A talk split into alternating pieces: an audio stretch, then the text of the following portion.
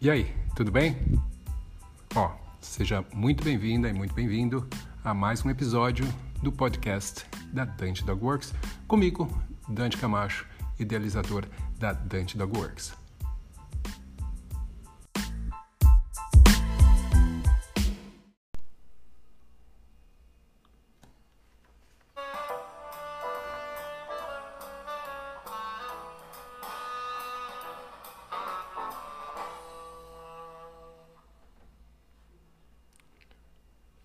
Dia! E aí, galera mal condicionada, tudo bem? Sabadão, estamos aqui para mais uma live do Cão com Sono.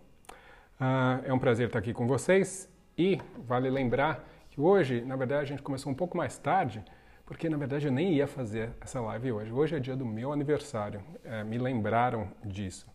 E eu tinha outros planos tal, mas eu falei, pô, se uma coisa que eu mais gosto de fazer é que é falar de cachorro uh, eu não vou fazer no dia do meu aniversário, não faz sentido, né? Então eu vou exatamente usar esse tempinho aqui para me presentear um pouquinho mais. E daí, quem tiver do outro lado aí, que ouça ou que não ouça, não tem problema. Uh, o presente é para mim sempre estar tá, uh, aqui falando sobre cachorro.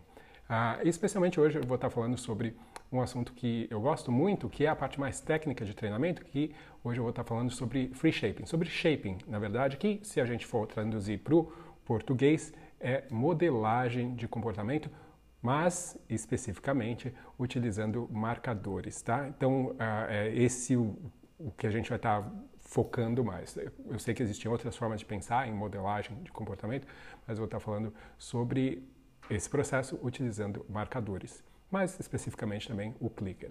Agora, se você está chegando aqui de gaiato, meu nome é Dante Camacho, esse é o Cão com Sono, você pode estar vendo no YouTube ou ouvindo o podcast também. E é um prazer tê-los aqui comigo. Se você é novo no canal, como eu mencionei, se inscreve no canal, acerta, aperta lá o sininho para você uh, receber as notificações de quando entra conteúdo novo aqui, seja as lives, que também tem de terça-feira uh, à tarde, também uh, os outros conteúdos que a gente sempre está postando aqui. se você está no podcast, é um prazer também tê-los aqui escutando e por favor, deixa uma, uma, um review, como é que chama? Uma avaliação aí do nosso podcast também, onde quer que você ouça ele. Tá? Uh, bom dia a todos que estão por aqui. Vamos lá. Bom, uh, a ideia de falar de shaping para mim é muito importante e olha só que interessante, nem tirei uh, o apito aqui de treinamento. Uh, treinamento de cães para mim é uma coisa que não tem como separar do meu dia a dia. O tempo inteiro eu estou pensando em coisas, em estudando coisas relacionadas ou não diretamente com o adestramento que eu acabo ligando com o adestramento. Não tem jeito. É, é uma paixão e faz parte do meu dia a dia. Então, sim, acabei de voltar do passeio com os cachorros, eu fico com o apito disponível o tempo inteiro, não só para uh, ah, chamá-los, né, que eu uso treino com apito para chamar, alguns dos cães, eu tenho quatro cães, e, mas também para treinar os cães que estão fazendo associações e tudo mais. Um, Bom, vamos lá. Começando então com o assunto que eu tinha proposto, que é a questão da, um, do shaping, né? da modelagem de comportamentos através da utilização de marcadores, no caso do clicker, uh, mas mais especificamente uh, falar sobre algumas interpretações que talvez sejam um pouco erradas sobre esse conceito, sobre esse processo, essa forma de ensinar. Então eu vou falar basicamente quatro interpretações que eu considero errôneas. Eu estou me baseando uh, num capítulo de um livro que eu li recentemente uh, e que Óbvio, é muito mais fácil quando alguém uh, organiza as suas próprias ideias. Você ouve, você lê alguma coisa, você ouve alguma coisa, você, putz, é exatamente isso que eu pensava. Muito obrigado por ter colocado isso em ordem. Agora é fácil de eu conseguir expressar isso também. Então, é, é isso que eu vou estar fazendo. Um livro recente, uh, The Eye of the Trainer, do Ken Ramirez, uh, e eu vou compartilhar aqui com vocês porque é também a forma que eu penso sobre isso. Não é exatamente a forma que está escrito no livro, mas eu me baseei nesses tópicos aí para ficar mais claro, mais fácil também de descrever o que eu acho em relação a essa interpretação de modelagem, de shaping. Muita gente usa o termo free shaping, né? em inglês mesmo.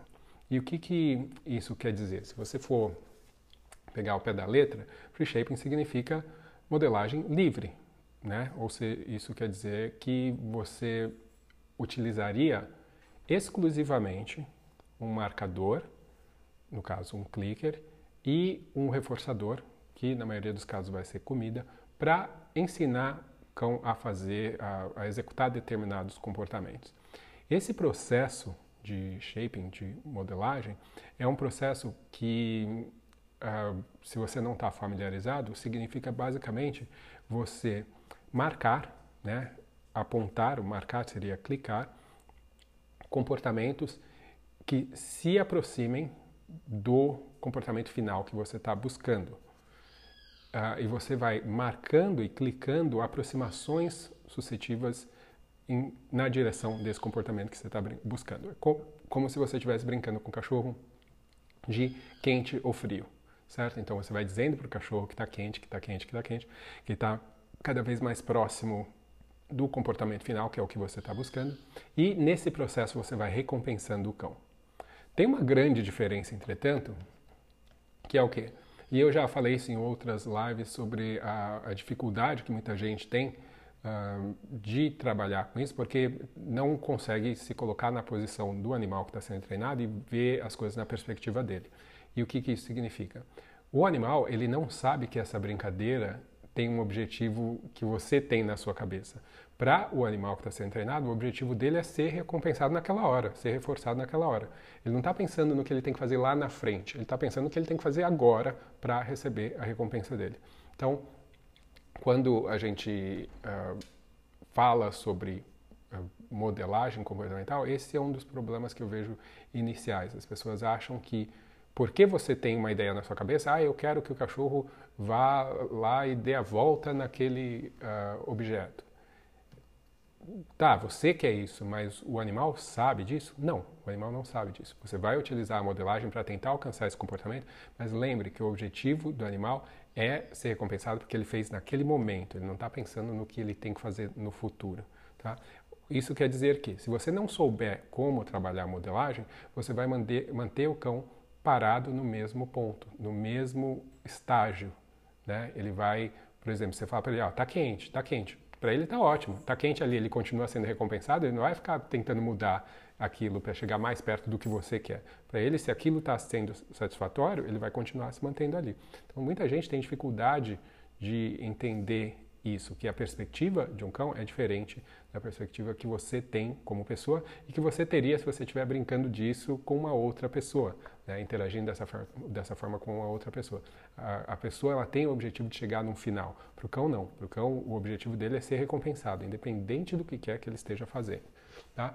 E daí o que, que acontece? Através desse processo de shaping, você informa para o cachorro, olha, essa daqui é uma direção que é legal, é o que eu gostaria que você estivesse indo, né? Então, olha para lá, se é para lá que você tem que ir, dá a volta naquele objeto, naquela cadeira que seja. Então, na hora que o cachorro olha naquela direção, eu já clico e recompenso ele. E daí eu vou fazer isso umas duas, três vezes. E para um cão, porque tem isso também, né? Tem cães que entendem muito bem a ideia de shaping, né? eles conhecem o conceito e eles entendem uh, o processo, e tem cães que não, que ainda são novos, tá? Então é, um, é um, uma curva de aprendizado nesse sentido também, de como entender o processo. Mas se o cão já está habituado com isso, ele vai olhar tal duas, três vezes e foi recompensado. E daí você vai deixar de recompensar ele e ele vai, opa, tentar mais algumas vezes, né? Porque se estava funcionando, a tendência natural é o cachorro continuar insistindo naquilo que estava funcionando. Mas se para de funcionar, vai acontecer um fenômeno que é derivado o quê? Da frustração natural do cão. Ele não conseguiu o que ele estava conseguindo e daí, quando isso começa a acontecer, ele, por ficar frustrado, tem uma tendência natural de modificar o comportamento dele. Ele estava olhando para lá e não estava funcionando, não está mais funcionando, ele vai mudar esse comportamento de alguma forma. Por estar frustrado, pode ser que ele olhe para o outro lado oposto. Pode ser que ele ah, estique a cabeça mais ainda na direção que você quer que ele vá o que quer que seja. Vai ter várias variações de comportamento aí, geralmente elas são ah, derivadas de uma frustração, tá? E o que que acontece? Você, como treinador tem que conseguir selecionar dentro desses comportamentos que o cachorro apresenta qual é o que se aproxima mais daquilo que você está querendo. Então, nesses exemplos que eu dei, seria o cachorro olhar e esticar a cabeça na direção que eu quero que ele uh, vá no futuro. Então, esse esticar da cabeça passa a ser o novo critério. Aí eu recompenso aquilo e daí agora eu vou passar a recompensar esse esticar de cabeça, não só olhar, mas agora é o esticar. Então, o esticar, a cabeça é mais quente do que o só olhar.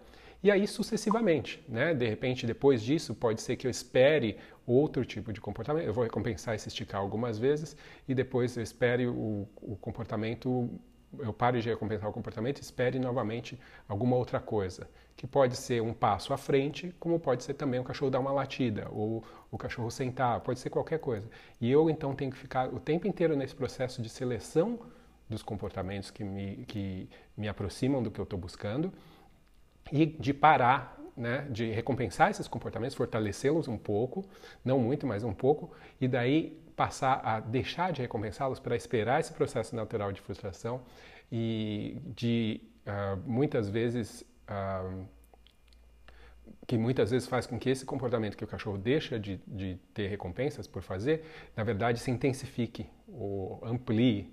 Né? Então, é o que a gente espera, né? Mas lembra que dentro desse processo pode acontecer o oposto. O cachorro pode apresentar um comportamento também que vai para o lado oposto do que você quer. Então você tem que estar muito ciente e quanto menores forem os passos que você fizer nesse processo, melhor vai ser, mais fácil vai ser para você alcançar o seu objetivo.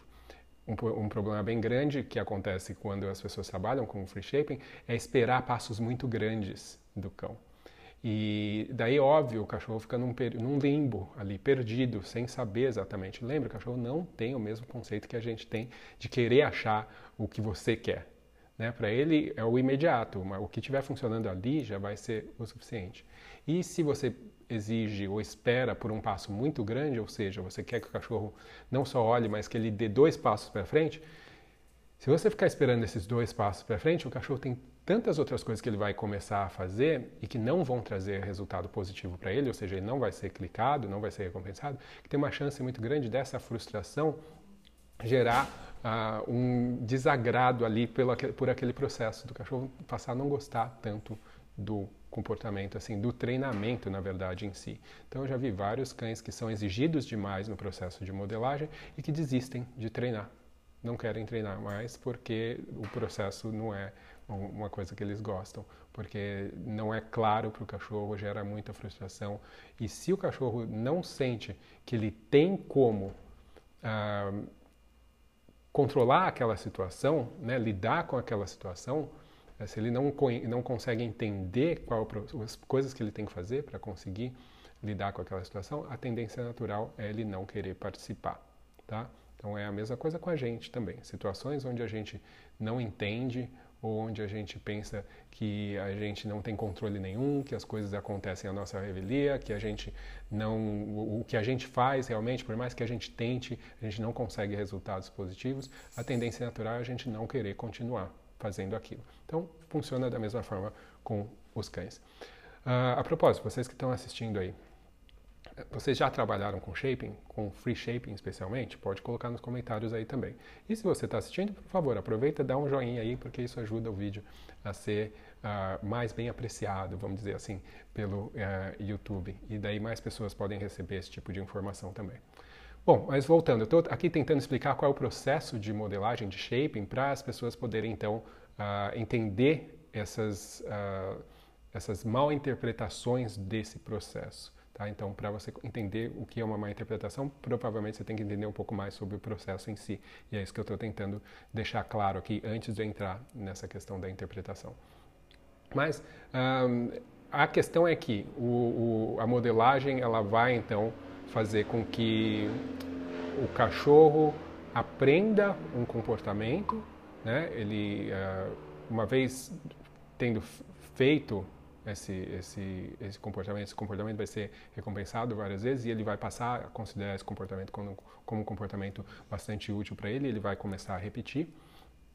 Uh, mas uma vez, tendo isso, uh, o cachorro ele alcança esse comportamento em um processo diferente de outras formas de treinar, né? Porque você pode ter, por exemplo, um processo onde você usa de uh, indução, por exemplo, ou onde você guia o cão para um, um determinado comportamento de uma forma um pouco mais óbvia, né? Onde você, por exemplo, mostra uma recompensa para ele, faz ele uh, seguir até uma determinada posição, ou que você coloca o cachorro fisicamente numa posição, isso também é uma outra forma ou que você pode, por exemplo, criar o que a gente chama de valorização local, né? Ou seja, o que, que é isso? Vamos supor que um, vocês já devem ter visto dois cachorros, né? Um cachorro está aqui deitado, daí um, um, levanta, vai lá no jardim e cheira um negócio e dá uma cavadinha no chão e tal, e se mostra super interessado. Daí o outro, né? Vai ver aquilo e vai lá atrás para checar aquele lugar também. Um, ou seja, o primeiro cão acabou de valorizar aquele, primeiro, aquele espaço e daí isso faz com que o segundo vá lá checar para ver o que é uma forma do cachorro aprender também. Você como treinador você poderia usar isso também. Você também poderia usar a indução no sentido de ah, ou, uh, eu vou colocar um petisco ali e daí o cachorro vai até lá. Né? Então, como uma forma também de ensinar. Tem várias formas. Eu posso ir com o cão até lá e mostrar para ele, olha, esse lugar é bem legal. Tá? Se eu, vamos supor que eu estou tentando ensinar o cachorro a ir para um determinado local. Uh, são várias formas. Com a modelagem, com o shaping, a gente não utiliza esses artifícios, a gente vai estar utilizando então esse processo que eu já expliquei de aproximação gradativa, de marcar o comportamento que se aproxima cada vez mais daquilo que você está buscando, tá?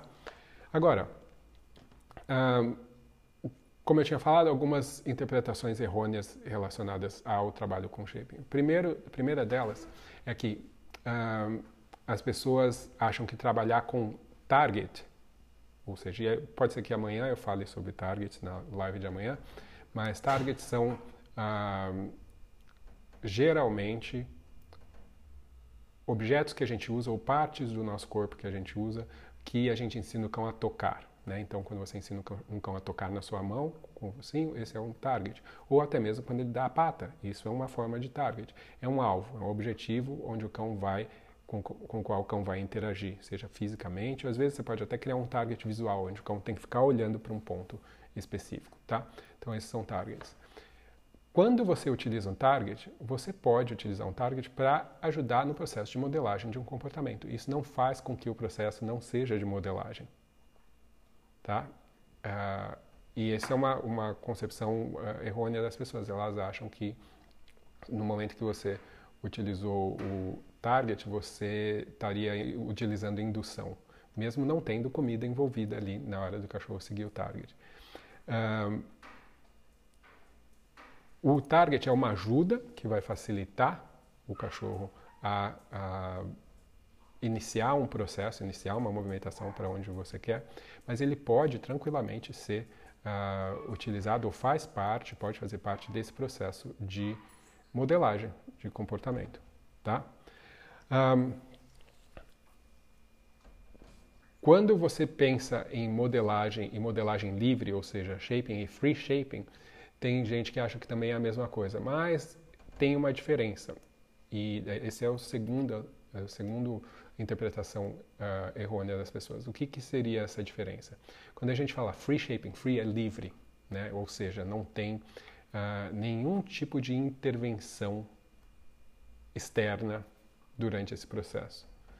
Isso quer dizer que daí você não utilizaria target, você não utilizaria nenhum tipo de acomodação ambiental para facilitar um, um, um comportamento ou para dificultar outro. Você também não utilizaria nenhum tipo de posicionamento estratégico seu, do cão ou mesmo das recompensas que você usa. Isso é uma coisa que eu uso bastante quando eu estou trabalhando com shaping, com modelagem, onde eu posiciono a recompensa do cão na hora de eu dar a recompensa para ele. Isso é usado muito por mim para facilitar o, o, processo de modelagem. Tá? Então, uh, quando você trabalha com free shaping e shaping, são coisas diferentes. E muita gente acredita que modelagem ou shaping só é real se for feito free shaping. Mas o free shaping é um tipo da coisa que é, como eu falei, não tem nenhum tipo de intervenção, nenhum tipo de ajuda para o cachorro uh, alcançar o comportamento ou se aproximar do comportamento, a não ser a, a pró o próprio clicar e recompensar. Isso é um processo que pode funcionar tranquilamente, mas é muito mais difícil para um adestrador. É um tipo de habilidade para o adestrador que requer muita experiência, requer que a pessoa tenha uma sensibilidade muito grande, um conhecimento muito grande daquele aluno dele, daquele cão no caso, ou seja, faz com que seja bastante, muito mais difícil. Então, você querer fazer com que as coisas sejam mais difíceis, a maioria das pessoas vai concordar que não faz muito sentido. Né? Se você consegue ah, organizar o meio para fazer com que seja mais fácil alguma coisa, então por que não? Né? Existe, eh, entretanto, essa, essa ideia de que trabalhar com modelagem uh, livre, não pode, então, usar esses manejos ambientais para que a pessoa consiga alcançar sucesso. Esse é a terceira, uh, o terceiro uh, erro aí de interpretação. Um, você pode sim e deve usar. Vai ser muito mais fácil para você e para o cachorro em consequência. Um, inclusive, de início, você ter mudanças no ambiente pode fazer com que o cachorro entenda muito melhor o conceito da, do trabalho de modelagem, tá? Do que se você trabalhar num lugar, num local totalmente estéreo. Então, o cão ele está ciente do, do ambiente dele, do meio dele, ele interage com o meio né? Ele percebe pressão do meio constantemente. Quando eu falo pressão, não é só pressão de outros indivíduos, mas também de objetos, de distâncias e tudo mais. E isso é algo que a gente tem que usar, faz parte da vida do cão e a gente, obviamente, vai ser, uh, seria bastante ingênuo de achar que uh, você não vai conseguir resu bons resultados se você usar essas coisas. Então, muito disso você acaba percebendo, essas três coisas que eu já falei, você acaba percebendo uh, se você trabalha com shaping e modelagem, né, uh, ou free shaping, como algumas pessoas preferem nomear, porque você consegue perceber as dificuldades. E daí, quando você faz esses arranjos ambientais, ou quando você usa um target, uh, ou quando você percebe que uh, mudar a, a, as coisas no meio para facilitar é possível e, e, e é aconselhável, uh, você vai ver que, que é muito melhor. Então, muitas vezes você tem que experimentar, sentir a dificuldade para perceber que realmente algumas coisas não fazem sentido. E a ideia de free shaping, né, de você não ter intervenção no meio, é muito possível que tenha uh, se originado na, no, na questão de que muitos animais inicialmente eram treinados, né, quando a gente fala especialmente mamíferos aquáticos, que foi basicamente de onde esse conceito da utilização de marcadores uh, uh, surgiu no treinamento animal, né, ou que pelo menos se popularizou mais, onde essa ciência foi mais uh, solidificada, foi feita mais clara e mais acessível para as pessoas. Ah, você está falando de animais que você, óbvio, você tem um controle ambiental, porque você está falando de um golfinho, por exemplo, ele está dentro de uma piscina, está dentro de um espaço controlado, ah, mas ele tem muita liberdade dentro daquilo. Né? Na maioria dos casos é muito menos possível você controlar e mudar tanto o meio para conseguir fazer com que ele uh, faça os comportamentos que você está buscando. Então, o, o, o conceito de free shaping, eu acho que possivelmente vem muito mais disso, porque você realmente não tinha como mudar tanto o meio, você tinha que modelar os comportamentos uh, uh, mais cruamente, vamos falar assim. Mas quando a gente passa a trabalhar com outros animais, onde a gente tem um pouco mais de controle do meio deles, isso muda bastante, tá? Mas, um, ou seja, free shaping não é, uh, não precisa ser trabalhar sem o auxílio de outros, uh, de mudanças ambientais ou de target para ajudar.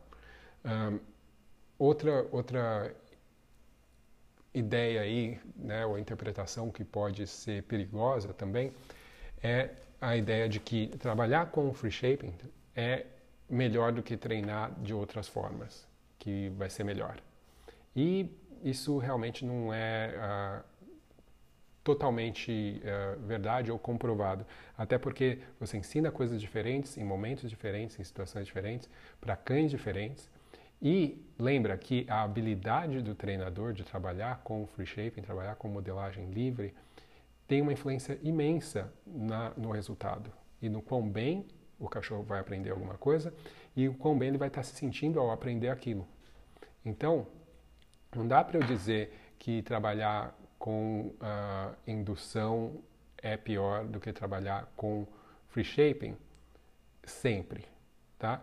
Muitas vezes você tem um processo de indução que pode ser uh, um pouco mais complexo, dependendo de como o cão reage à presença, por exemplo, de estímulos de comida ou de brinquedo e tudo mais, onde a indução realmente vai ser mais difícil, vai ser mais, uh, vai levar mais tempo para o cachorro conseguir fazer aquilo de uma forma independente.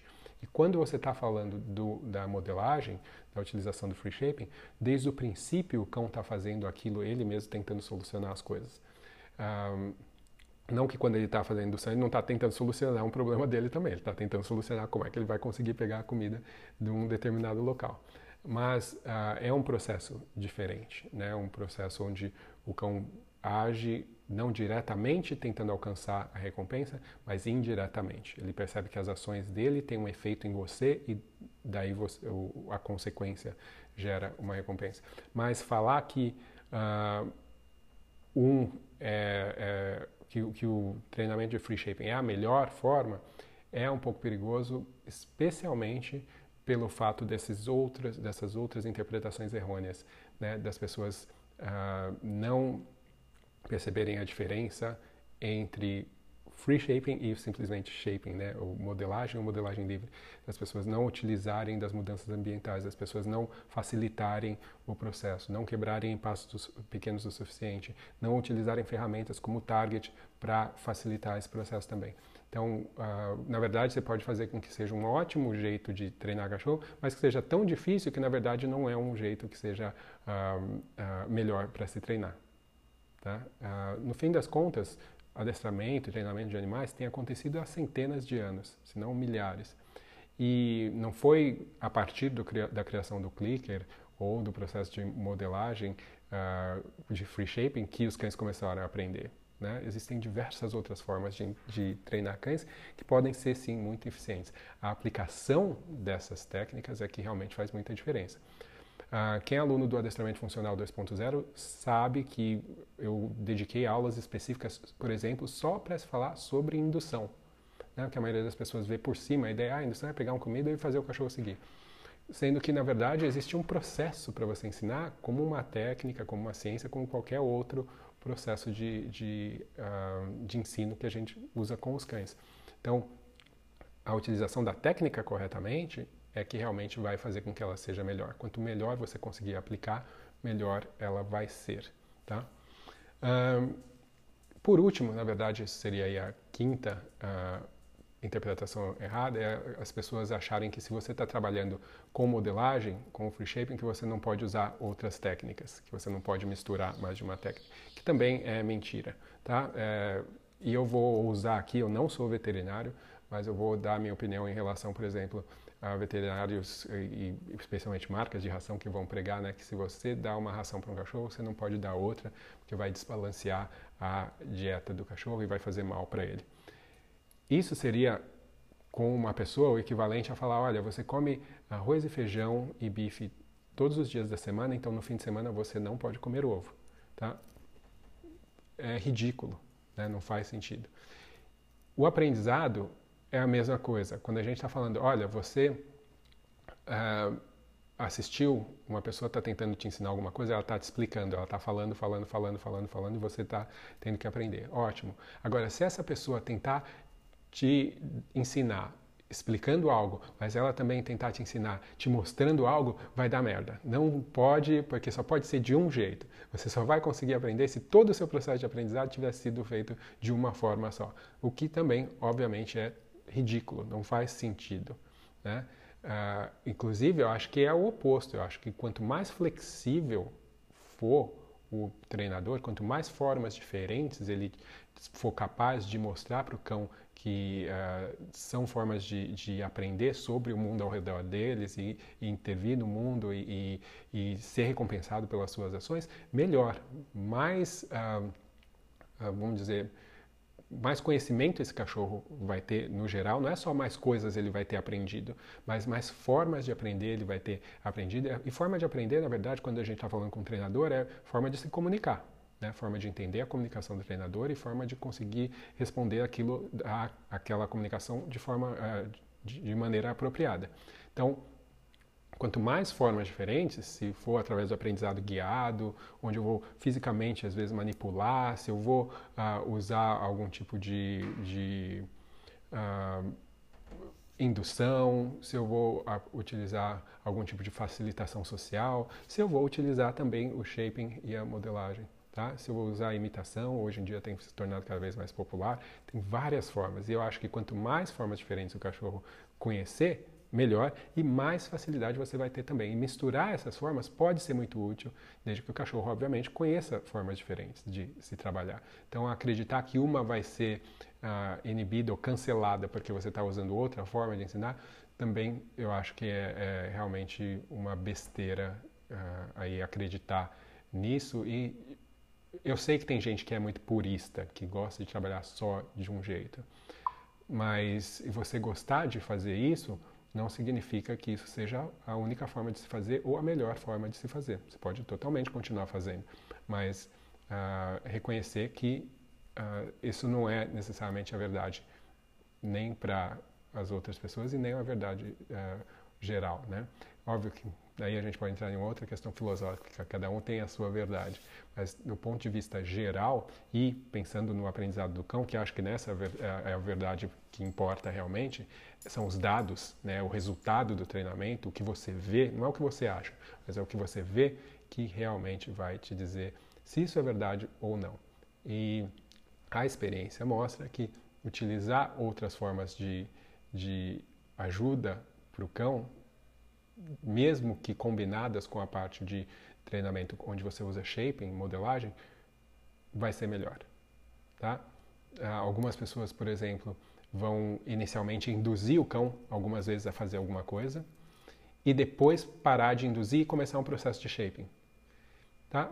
Dentro da perspectiva dessa pessoa, essas induções que fez antes ajudam o cão a ter uma memória, por mais que ela seja mecânica, né, física, de fazer alguma coisa, que aumenta a probabilidade do cachorro buscar esse tipo de comportamento e daí fica mais fácil eu entrar no processo de modelagem, em vez de sair do zero, onde o cachorro não faz nenhuma ideia do que é que a gente tá, do que a pessoa está buscando ali naquela situação. Então, realmente existem muitas formas aí de a gente uh, fazer isso. Tá? Então, uh, mantenham a cabeça aberta, porque isso realmente é importante dentro do treinamento de cães. Bom, galera, é isso. Hoje a live vai ficar um pouquinho menor. Uh, vocês que estão assistindo aí, por favor, se puderem dar um joinha, eu agradeço.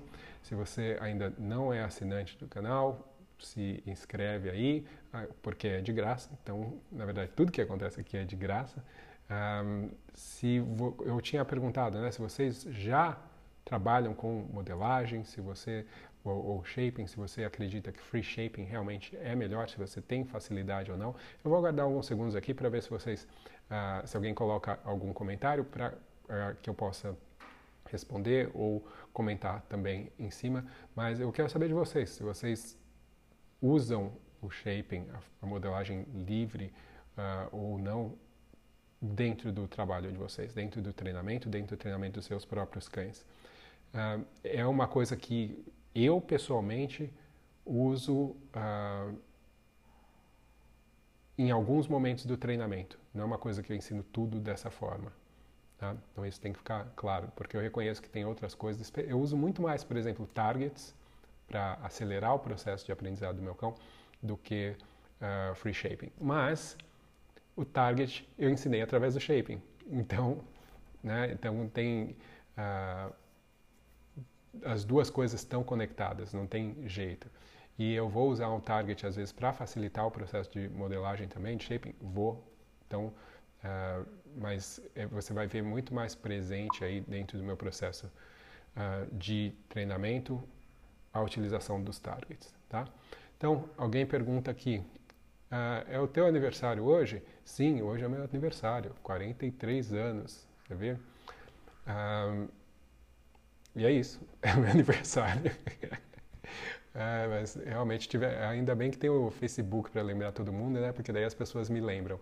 Que é o tipo da coisa que eu não costumo lembrar. Eu não tenho festa de aniversário. Eu acho que eu tive uma na minha vida inteira e realmente não é uma coisa que eu me importo muito. Mas é uma coisa que eu estava até comentando com a Laís hoje. Interessante, né? 43 anos parece muito tempo e na verdade para mim parece realmente muito tempo porque foram 43 anos onde eu vivi muita coisa, né? Muita coisa aconteceu na minha vida, fiz muita coisa, conheci muita gente, conheci muitos lugares, eu vivi diversas vidas e daí uh, eu acho que, eu pensando, né, eu estava conversando, conversando com ela, será que eu vou aguentar mais 43 anos? Será que vai caber tudo na minha cabeça de experiências, de informação e tudo mais? Né? Viver até os 86 não parece ser muito, mas se pensar em tudo que eu passei e já vivi e ter que e, e viver um equivalente disso novamente, parece tanta coisa, não sei se é, se é possível, né, se a minha cabeça aguenta.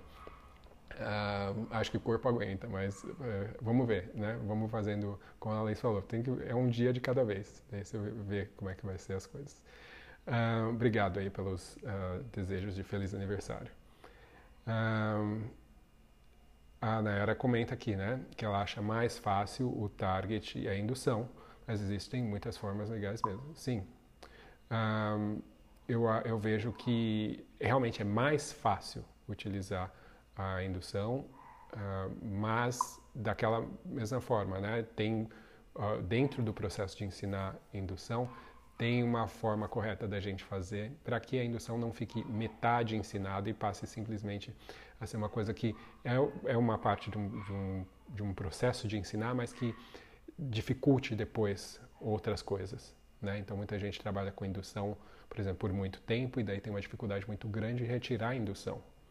Né? E muita gente trabalha com indução somente com comida na mão, sem ensinar o cachorro a, a seguir a mão mesmo sem a presença da comida. Então, é um outro problema, né? Você acaba ensinando o cachorro, olha, siga a mão com comida, siga a mão com comida, siga a mão com comida.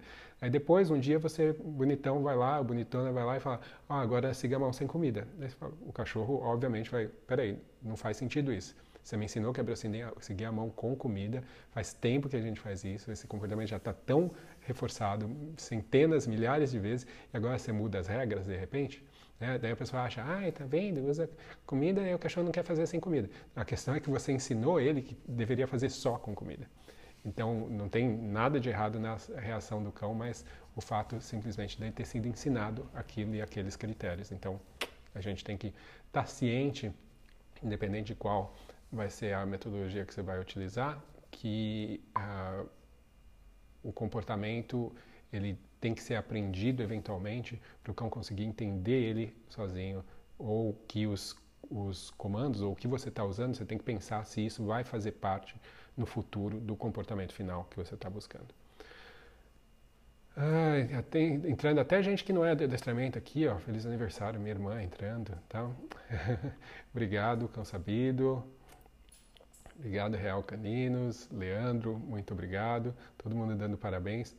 Agora, uh, até a Nayara mesmo deu parabéns. Agora eu quero saber se vocês têm pergunta aqui sobre a, a questão do, da modelagem, do shaping. Se vocês não tiverem, aí a gente vai terminando aqui mais essa live. Lembra que amanhã cedo eu estou aqui de novo e é bem possível que amanhã a gente fale sobre targets tá? Eu nunca anuncio o tema da live seguinte, mas eu acredito que amanhã uh, a gente possa estar uh, tá conversando um pouco sobre targets, que acho que é uma coisa bastante interessante que muitas vezes as pessoas utilizam de forma limitada. Tem muita coisa que envolve target que as pessoas às vezes não percebem e que poderiam estar beneficiando muito o treinamento dos seus cães. Um,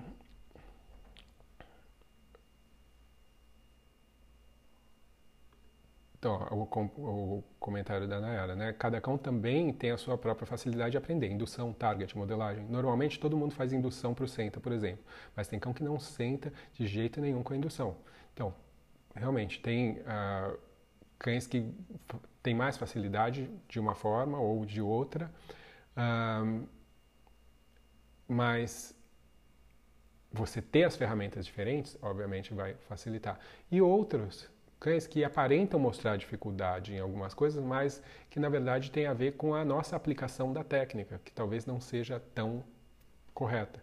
Né? Então isso pode também estar tá acontecendo. Vale a pena a gente, por isso que é legal compartilhar, por isso que é legal conversar com pessoas que estão envolvidas no treinamento e gostam de treinamento, porque daí você consegue outros pontos de vista, não só o seu, né? Porque a gente está numa posição ali treinando o cachorro onde a gente vê as coisas de uma forma limitada.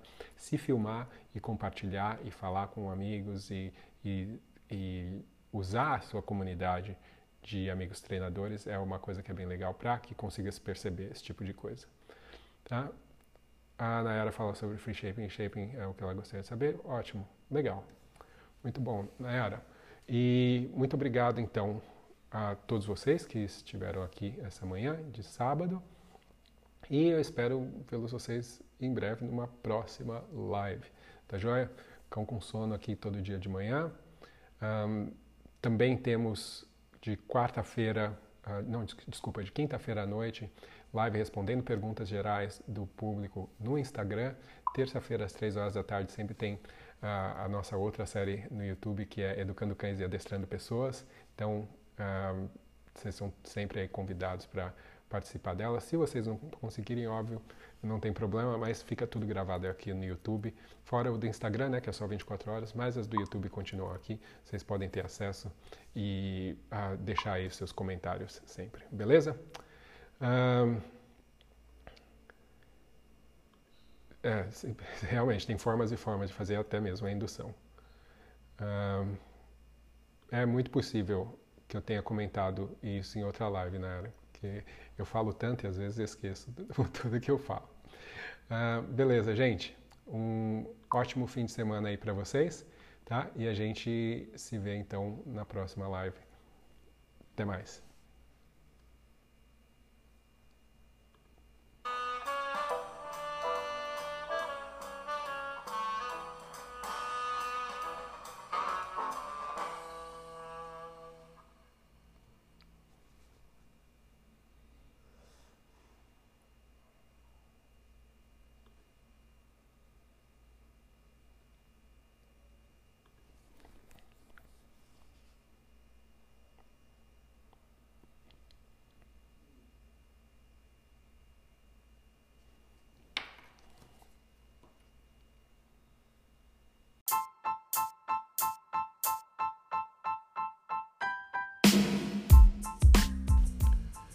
Então, pessoal, esse foi mais um episódio do podcast da Dante Dog Works.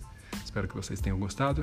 Se vocês querem mais informações sobre a Dante Dog Works, sobre os cursos da Dante Dog Works, é só entrar no site www.dantecamacho.com e lá você vai saber um pouco mais sobre mim, sobre a minha história e também sobre os cursos aí que a gente tem disponível. Eu espero vocês no próximo episódio, então, até mais, um abraço.